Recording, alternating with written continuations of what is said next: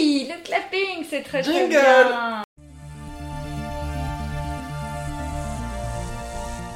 Bonjour, ici Lisa et Audrey et bienvenue sur Radio Carquois. Aujourd'hui, on reçoit Lucas Daniel. Bonjour Lucas. Bonjour. Salut Lucas. Là, la foule est en délire.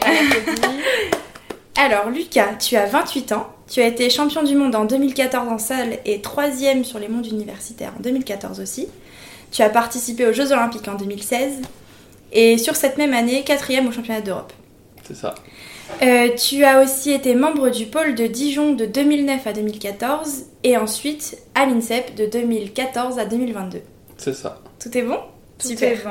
Alors, on va attaquer par une première partie. Il n'y a pas beaucoup de parties, ne t'inquiète pas. Ça marche. Première partie, question à la volée.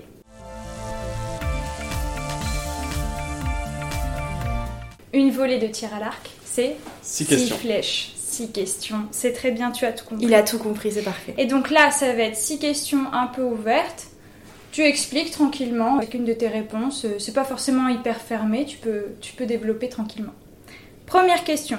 Comment et quand as-tu commencé le tir à l'arc? Alors, j'ai commencé le tir à l'arc euh, en 2004. Et j'ai commencé parce que mon grand frère faisait du tir à l'arc. Et comme tout petit frère euh, se respecte, veut faire pareil que son grand frère, euh, j'ai fait pareil. Voilà. Ok, super.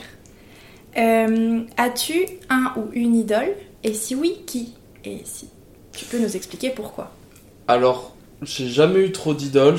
Euh, les stars de mon époque, euh, bah, c'est toujours un peu les mêmes. hein. C'était Brady surtout euh, quand j'ai commencé. Mais j'ai jamais trop eu d'idoles parce que je me suis dit que si un jour je tombais contre lui en compète, je voulais avoir toutes les chances Mm. euh, de gagner. Donc euh, j'ai jamais trop eu de d'idoles. euh, Même ça. dans d'autres sports?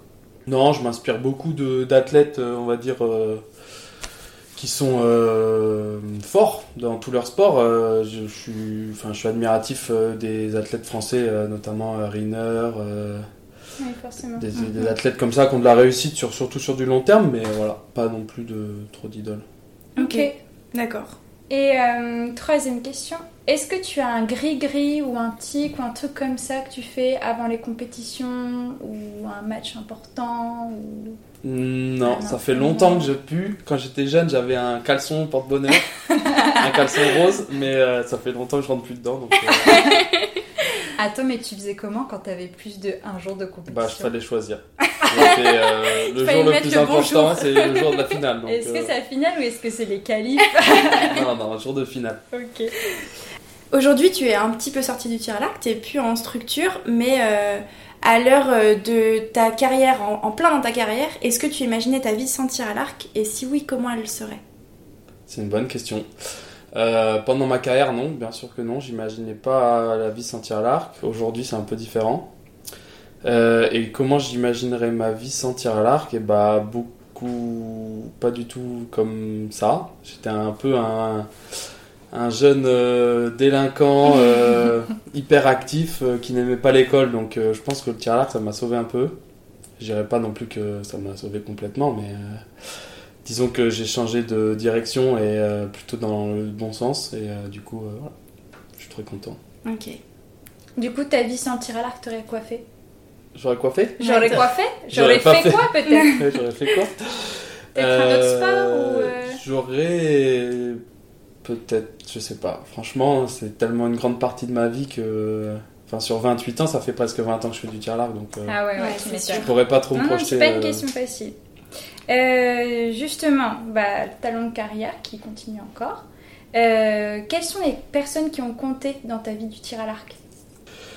Eh ben, je dirais euh, tout d'abord ceux qui m'ont appris à faire du tir à l'arc, parce que c'est grâce à eux que j'ai continué, et ceux qui ont qui m'ont accompagné un peu dans toute la partie euh, avant le pôle, euh, notamment euh, beaucoup Aurélien, qui, qui m'a beaucoup soutenu, qui m'a amené m'entraîner, et grâce à lui j'ai m'entraîné presque autant qu'en pôle avant même d'être en pôle, donc du coup c'était vraiment top, c'est pour ça que je pense que j'étais très fort jeune.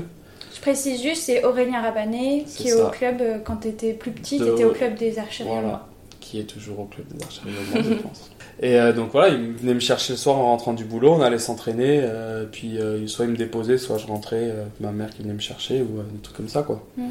Donc ouais, je pense que c'est un peu grâce à lui, puis après tous les entraîneurs de pôle notamment Fred Musi, qui m'a supporté parce que c'était pas facile au début, je pense. Euh, autant pour elle que pour moi, mais euh, voilà, elle a su euh, driver un peu le bonhomme et, et grâce à elle, voilà, j'ai percé euh, jeune. Et puis tous les entraîneurs, bien sûr, après. hein. Ouais, ouais, bien sûr. Mais, Mais euh, au, au moins, on va dire ces deux personnes-là qui, euh, qui m'ont fait un peu sortir du lot euh, jeune et qui m'ont permis d'avancer. euh. c'est ça, tu mets l'accent sur le début. euh, ouais. Bah, je pense que c'est important de s'entraîner beaucoup jeune parce que ça fait la différence. Mais il faut s'entraîner en étant encadré parce que si tu t'entraînes euh, avec un bénévole euh, qui te dit euh, maintiens l'arc et mets la main sur l'épaule, euh, ça va pas forcément te faire progresser plus que ça. Il faut que ce soit quelqu'un qui soit plus performant que ce que tu l'es déjà, je pense. Mais voilà, après, euh, il faut aussi être drivé, pas trop se brûler les ailes trop vite et, et avancer. Ouais, Ok, super. Euh, on arrive à la dernière question, sixième question. Alors là, il va falloir que tu nous dises une anecdote d'équipe de France. Mais attention, s'il y a des personnes qui rentrent dans cette anecdote, il faudrait que tu les anonymises. Soit par d'autres prénoms ou des Ouais, prénoms comme de tu fruits, veux. tu vois, ou de légumes. Il y a personne d'autre. Ok, bah c'est parfait. parfait. Feu, feu Lucas. Alors, l'anecdote. On est prête. Il y a une expression qui dit avoir plusieurs cordes à son arc. Et donc, nous, il faut savoir qu'on fabrique nous-mêmes nos cordes. Donc, un jour, euh, j'étais jeune, j'étais cadet. On part, on part sur un grand prix européen senior pour se préparer au championnat d'Europe en 2012 Ok. de mémoire. Et euh, je me dis, ce serait bien euh, d'avoir une corde neuve. Bien sûr, je m'y prends au dernier moment, la veille de partir. Je prends ma corde de mon arc, je mets sur le métier à corde et je refais une corde neuve. Je fais les noxettes, tout ça, la corde nickel, je la rôde, machin, non. Sauf qu'au moment de partir, euh, je sais pas ce que j'ai fait, mais enfin, au moment d'arriver à la compète, donc en compète, pour, ça, pour les gens qui savent pas, on part avec deux arcs, au cas où il y a un arc qui casse. Et au moment de m'échauffer à l'entraînement officiel et de monter les deux arcs pour le contrôle du matériel, Il me manque la corde. il n'y a qu'une corde Oh mince. pour deux arcs. donc on était dans un pays, euh, donc c'était à Chypre de mémoire, et sur le terrain d'entraînement, c'était un terrain en béton. Et là, qu'est-ce qui se passe? Un coup de vent, ma corde frotte sur le béton, et là j'ai des brins qui cassent.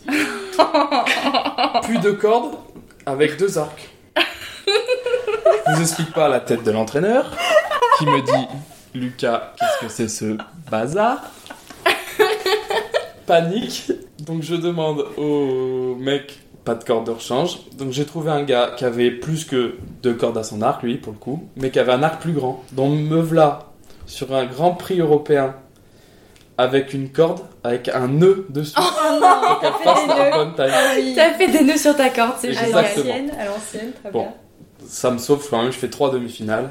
Pas mal. un div équipé mixte. Ouais. Excuse le truc, depuis j'ai plus de nœuds à ma corde, mais euh, j'ai toujours une corde en plus dans mon sac. Plusieurs cordes à son arc. Voilà, plusieurs cordes à son arc. Ça, c'est une super anecdote. Ah ouais, ouais. Vraiment très très bien. En vrai, moi, je suis stressée rien que de t'entendre. Ouais, moi, pareil, pareil. Je te dis, quand j'ai vu les bras péter, Oh merde. j'ai vu l'entraîneur me regarder, j'ai vu dans ses yeux que ça allait pas et que j'étais dans la merde. Ah, franchement, les soucis de matos quand tu pars en inter. Surtout quand c'est ta faute, tu vois, tu dis bon, je veux anticiper, je fais une corde déjà. Faire une corde à la veille de partir, Pas c'est ouf. pas ouf. Non. Mm. Faire une corde au moins trois semaines avant de partir, c'est bien. Mhm. garder la corde et garder surtout l'ancienne. Parce que quand tu fais une corde neuve qu'elle est sur le métier avec l'ancienne et que tu pars avec une corde pour deux arcs, Incroyable. Oh. C'est Voilà. à cause, c'est peut-être à cause de toi que maintenant, quand on est en équipe de France, on nous demande d'avoir trois cordes Ouais, par arc. trois cordes. peut-être. Trois cordes. J'aurais fait avancer le. Merci Lucas. Ok, super. Alors maintenant, on passe à la deuxième partie. Les questions sont plutôt ouvertes. Et si on a d'autres questions au fur et à mesure, on va t'en poser plusieurs. Et euh, donc ça va être sur deux gros thèmes. Et tu vas pouvoir développer un maximum si tu veux. Donc la première question va tourner autour des Jeux Olympiques. Parce que tu as eu la chance de faire ceux de Rio en 2016. Qu'est-ce qui s'est passé dans ta tête quand tu te rends compte que vous partez au jeu et que vous avez réussi de décrocher une place par équipe? En 2016, il me semble, au championnat du- d'Europe. À la À Coupe, du, Monde. Du Monde d'Antalya, du monde d'Antalya, oui, exactement. Bah, c'était ouf. C'était ouf parce que euh, bah, un an avant le championnat du monde, on passe pas le cut pour faire les matchs. Quali contre conditions de merde, euh, tout le monde euh, fait de la merde, on passe pas le cut. Ok. En individuel, pas de quota individuel, ni chez les hommes ni chez les femmes. Donc là, euh, l'équipe de France, c'est euh, catastrophe pour tout le monde. On arrive euh, au championnat d'Europe. Mhm. On fait deux demi-finales avec Jean-Charles. Jean-Charles gagne, moi je fais 4. Le lendemain en TQO, deuxième tour, plus personne. Donc pas de quota individuel, pas de quota chez les femmes. On arrive un mois avant les Jeux à Antalya. C'était tellement ouf qu'il y avait même une équipe de télé qui nous suivait pour euh, au cas où, euh, vraiment, le truc de la dernière chance. Donc euh, ça c'était ouf. Et on fait ce tournoi de qualification. Pareil, je crois qu'on passe pas le cut par équipe sur la Coupe du Monde. Tellement il y avait de personnes. Mais au classement du TQO, vu qu'on enlève les 8 déjà sélectionnés, on était pas mal. Et euh, bah, ça tient à rien en fait. On se rend compte que faire les jeux, ça se passe à pas grand chose. Premier tour, on fait 4-4 au barrage et on gagne à la flèche la plus proche du centre. Donc on aurait pu ne pas aller au jeu sur euh, Un millimètre, un ouais. centimètre, un, rien, un cordon Mm. peut-être. Mhm. Donc ça déjà on relativise, après on déroule un petit peu, on a sorti quand même des gros matchs, on a sorti les Allemands en demi, et du coup ils partent pas, ils font 4 je crois. Et en fait euh, une fois qu'on a gagné les demi c'est déjà le soulagement, et finalement on finit deuxième du TQO. Et après c'est en fait c'est un mélange de, de tout, c'est se dire ok c'est bien on est qualifié, mais maintenant il faut retourner au charbon, c'est pas Ouais. c'est pas non plus euh, voilà on n'est pas non plus médaille olympique tout de suite. Donc euh, non c'était incroyable parce que euh, on le ré- enfin moi personnellement j'ai fait trois ans où j'ai rien fait à part du tir à l'arc. Donc euh, c'était vraiment mon objectif. Après voilà c'était aussi l'objectif d'être performant aux Jeux Olympiques et on le savait déjà que la saison allait avoir deux facettes c'est-à-dire une facette préparation jusqu'au TQO et une deuxième facette où on était en préparation pour les Jeux Olympiques et elle est très rapide parce qu'on est qualifié de mémoire un truc du 6 juin, un truc Mhm. comme ça. Et on est parti au jeu le 29 juillet. Donc euh, Ah ouais, on est sur un mois et demi où on était déjà à fond pour préparer le TQO. On a soufflé une semaine et puis on est reparti à fond pour, euh, Ouais. pour la prépa olympique. Quoi. c'est dingue. hein. Incroyable. Ouais, ouais, Ouais. moi je me rappelle encore, euh, donc, quand vous étiez sélectionné, tout le monde était, euh, tout le monde était en feu, quoi. De... Ouais. Bah, c'est là où on, rend- on se rend compte que c'est important pour tout le monde, ne serait-ce que pour nous, athlètes, mais aussi pour, euh, pour l'institution, pour la fédération, parce qu'ils mettent, euh, ils mettent un investissement sur les athlètes, ils mettent euh, de l'investissement financier. Mm. Et, euh, et en fait, on avait tout le monde derrière. Les filles avaient malheureusement perdu, donc euh, elles étaient aussi derrière nous. Et euh, du coup, bah, on se sentait vraiment euh, soutenus, parce Mm. qu'on était les derniers, la dernière chance un petit peu. Ouais.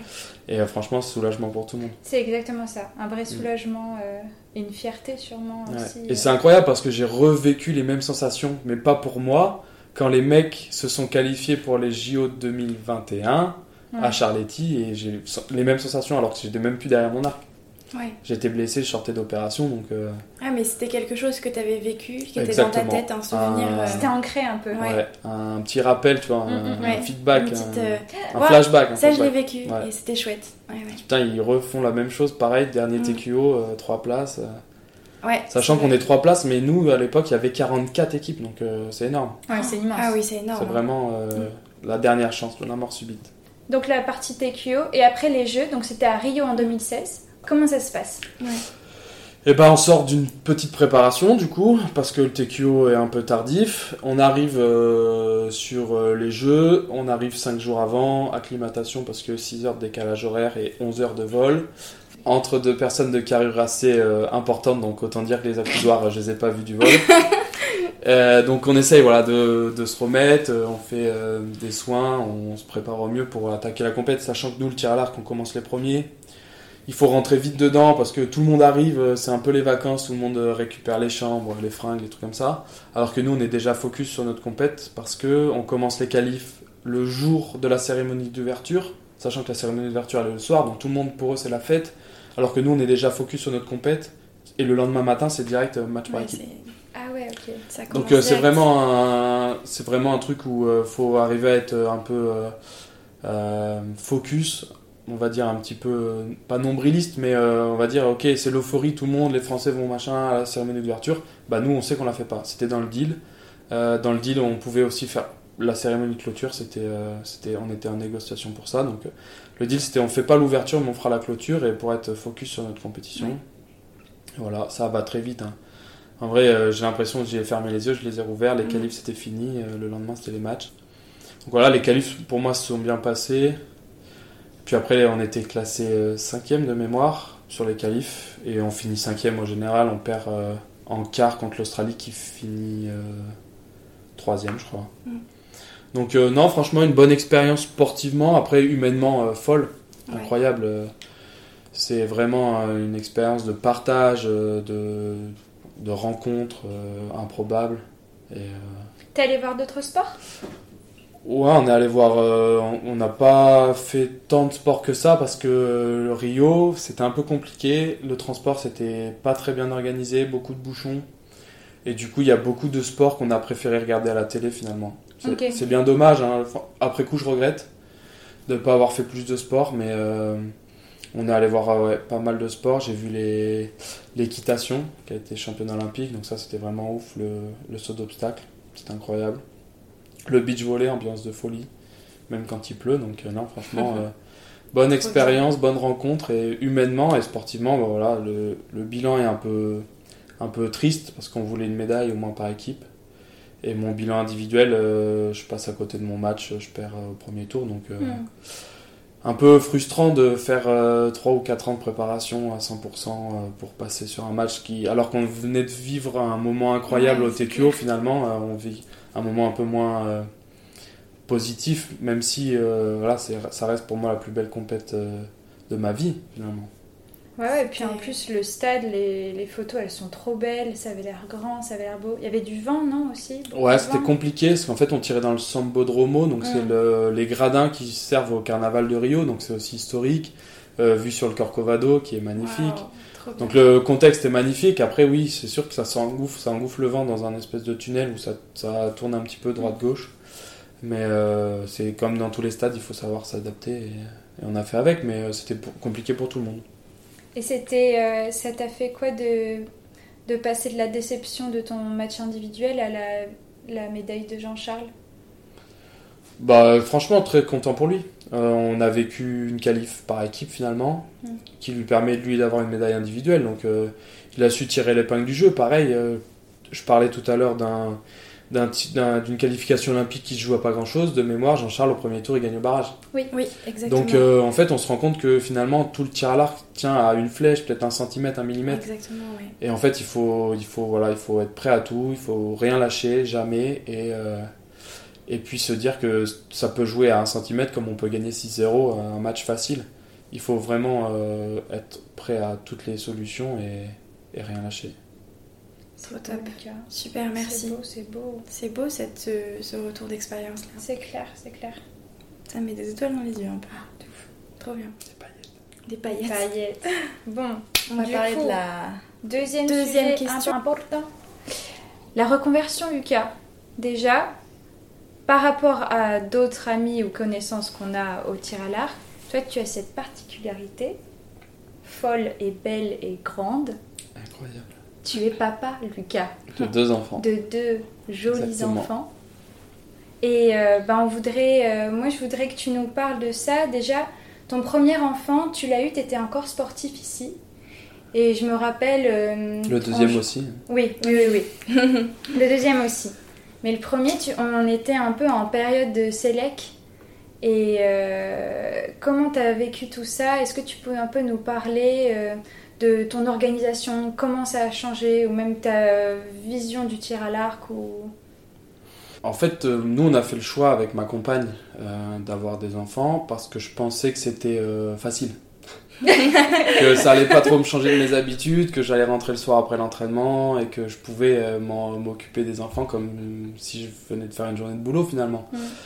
En fait, euh, on s'est vite rendu compte que, euh, que c'est pas si facile que ça à gérer, que ça prend du temps, mi- mine de rien, la journée on y pense aussi. Il faut savoir que ma première, euh, mon premier enfant, donc ma fille, elle est arrivée euh, le lendemain. Je, rentrais de stage le soir même, alors qu'on devait rentrer le lendemain. Je, je fais exprès de rentrer. Le lendemain matin à 5 h on était à, la maternité et elle arrivée dans la soirée. Donc c'est vraiment, bah, c'est comme au tir finalement. On peut se préparer toute notre vie, enfin quelques années de notre vie à son arrivée. Elle peut décider au dernier moment d'arriver, soit en avance, soit en retard d'ailleurs. Hein. Pour le deuxième, il était en retard. On l'a attendu quelques jours, mais hmm. Après voilà, ça a été une décision qu'on a pris ensemble avec ma compagne et, et je regrette pas du tout. Après, je pensais pas que ça allait impliquer autant d'investissement en plus du tir à l'arc et du coup, bah, on peut pas. Les journées elles font pas 40 heures, donc si on passe plus de temps à la maison, plus de temps le week-end, forcément on passe un petit peu moins de temps à l'entraînement. Après, c'est un équilibre qu'il faut avoir. Ça peut convenir à certaines personnes, et encore plus, je pense à certaines femmes qui font ce choix-là, certaines sportives, euh, qui eux, ça leur donne un équilibre peut-être, ou encore plus une raison d'être plus forte en compétition. Voilà, moi c'était un peu plus compliqué que ça. Euh, j'ai eu du mal à un peu à, bah, passer le cap de dire qu'il faut que j'arrive à faire les deux, quitte à m'entraîner un petit peu moins. Euh, voilà, c'était un peu plus compliqué pour moi, mais je suis très heureux d'avoir fait ce choix-là et, et, je regrette pas du tout. Est-ce que tu pourrais nous parler aussi de ta reconversion avec la RATP, par exemple? Ouais. Alors moi j'ai fait, j'ai la chance d'avoir fait finalement un bac pro.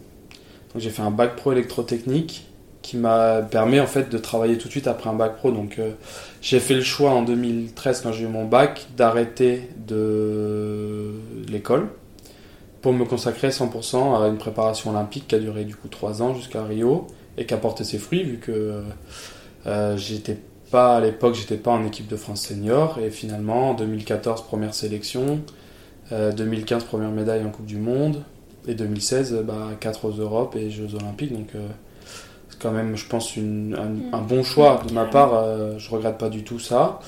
Et puis après, j'ai eu la chance en 2019 de rentrer dans un dans une ce qu'on appelle une CIP, c'est insertion professionnelle, contrat d'insertion professionnelle pour les athlètes. Donc, je suis détaché à un mi-temps pour pouvoir m'entraîner plus et partir en compétition euh, plutôt que de travailler 40 heures euh, par semaine. Et, alors ça n'a pas été facile au début, j'ai fait un an et demi à temps plein. Donc je faisais un an et demi où je travaillais 40 heures et je m'entraînais 20, euh, 25. Mm. là c'était vraiment dur. Et après j'ai eu ma CIP euh, pas longtemps après ma fille finalement. Donc euh, ça a bien équilibré, ça m'a permis d'avoir un peu de temps pour tout le monde. Et, franchement je les remercie. Trop top. Ah ouais, c'est hyper important quand on est sportif d'avoir un, soutien, un, équilibre déjà de pouvoir travailler.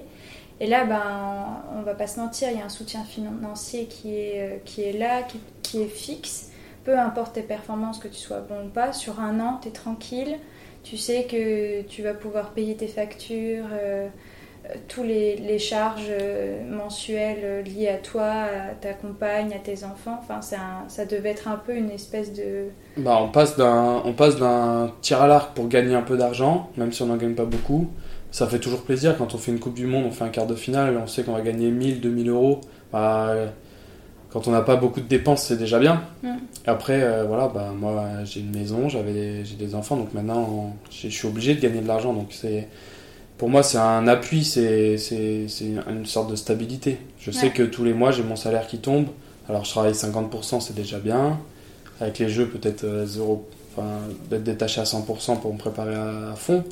Mais euh, voilà, on sait que c'est une stabilité et, un équilibre aussi. Je sais que bah, ça fait 6 ans bientôt que je, vais, je suis à la RATP. Je sais que je cotise pour ma retraite, même si elle s'éloigne de plus en plus. Hein, euh, c'est toujours 6 euh, ans de gagner. Oui, bien sûr. C'est financier plus équilibre, on va dire. Ok, super. Et une dernière question. on te connaît dans la vie de tous les jours, Lucas, et on sait que tu as plein de projets en tête. Euh, est-ce que tu as encore des rêves aujourd'hui et quels sont tes projets, tes derniers projets? Euh, bah, Je m'entraîne euh, pour la sélection pour les Jeux. Donc l'idée c'était voilà, d'essayer de, faire les Jeux à Paris, même si aujourd'hui c'est compliqué pour moi. J'ai eu deux années dures avec une grosse blessure à l'épaule, une année de convalescence, puis après une opération, plus une deuxième année du coup de, de réathlétisation où bah, il faut tout repartir à zéro. Euh, quand on est trois mois immobilisé dans une écharpe, euh, musculairement c'est dur et on sait que le tir à l'arc, euh, bah, une semaine d'arrêt c'est une semaine de galère, donc trois mm. mois c'est pire. Donc voilà, aujourd'hui j'ai plus le niveau des grandes années, donc je me bats encore pour essayer de revenir, mais ça c'est ce sera un premier, un premier objectif à court terme. Après, voilà, à long terme, j'aimerais bien reprendre mes études que j'ai arrêtées euh, pour préparer les Jeux. Donc euh, voilà, je laisse passer un peu la fin de ma carrière et puis je prendrai la décision sûrement de reprendre euh, mes études pour, euh, bah, pour euh, évoluer euh, dans ma vie professionnelle parce qu'aujourd'hui euh, je me suis arrêté après le bac pour faire les Jeux Olympiques, j'ai fait les Jeux Olympiques, maintenant j'ai fi- si je finis ma carrière euh, dans les prochaines années, euh, bah, j'aimerais au moins reprendre ce que j'ai pas fait euh, plus jeune quoi, pour avoir euh, aucun regret. Ok. Trop bien. Super. C'est super. Merci pour tes réponses. On attaque la dernière partie de ce podcast. C'est le Fast and Curious.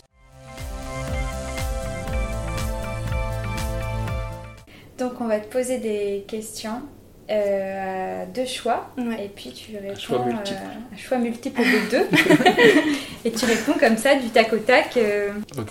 T'es prêt ou pas Ouais. Champion du monde ou médaillé de bronze aux Jeux Olympiques Médaille de bronze aux Jeux Olympiques. Équipe ou indiv C'est tac au tac Un div. Voilà. Il a... Film ou série Série. Carbo ou bolo? Carbo. Compète sous la pluie ou compète dans le vent? Compète dans le vent. M&M's ou Kit Kat Ball? M&M's. Plage ou montagne? Plage. Euh, Barbecue ou pizza? Barbecue. Moto ou tir à l'arc? Tir à la. Cardio ou muscu? Muscu. Regarder le Grand Prix, aller au cinéma. Regardez Grand Prix. Bob ou casquette? Casquette. Tir en salle ou tir en campagne? Tir en campagne. Gaucher ou droitier? Gaucher. Team gaucher. Attention, la, la super question. Prolonger une flèche parce que tu penses qu'elle va faire 10, quoi qu'il arrive, tu la prolonges, tu la prolonges. Ou alors un bon coup de bras parce que tu sens que là, elle fera 10. Un bon coup de bras, ça fait 10. Euh, record du monde ou premier sur une Coupe du Monde? Premier sur une Coupe du Monde.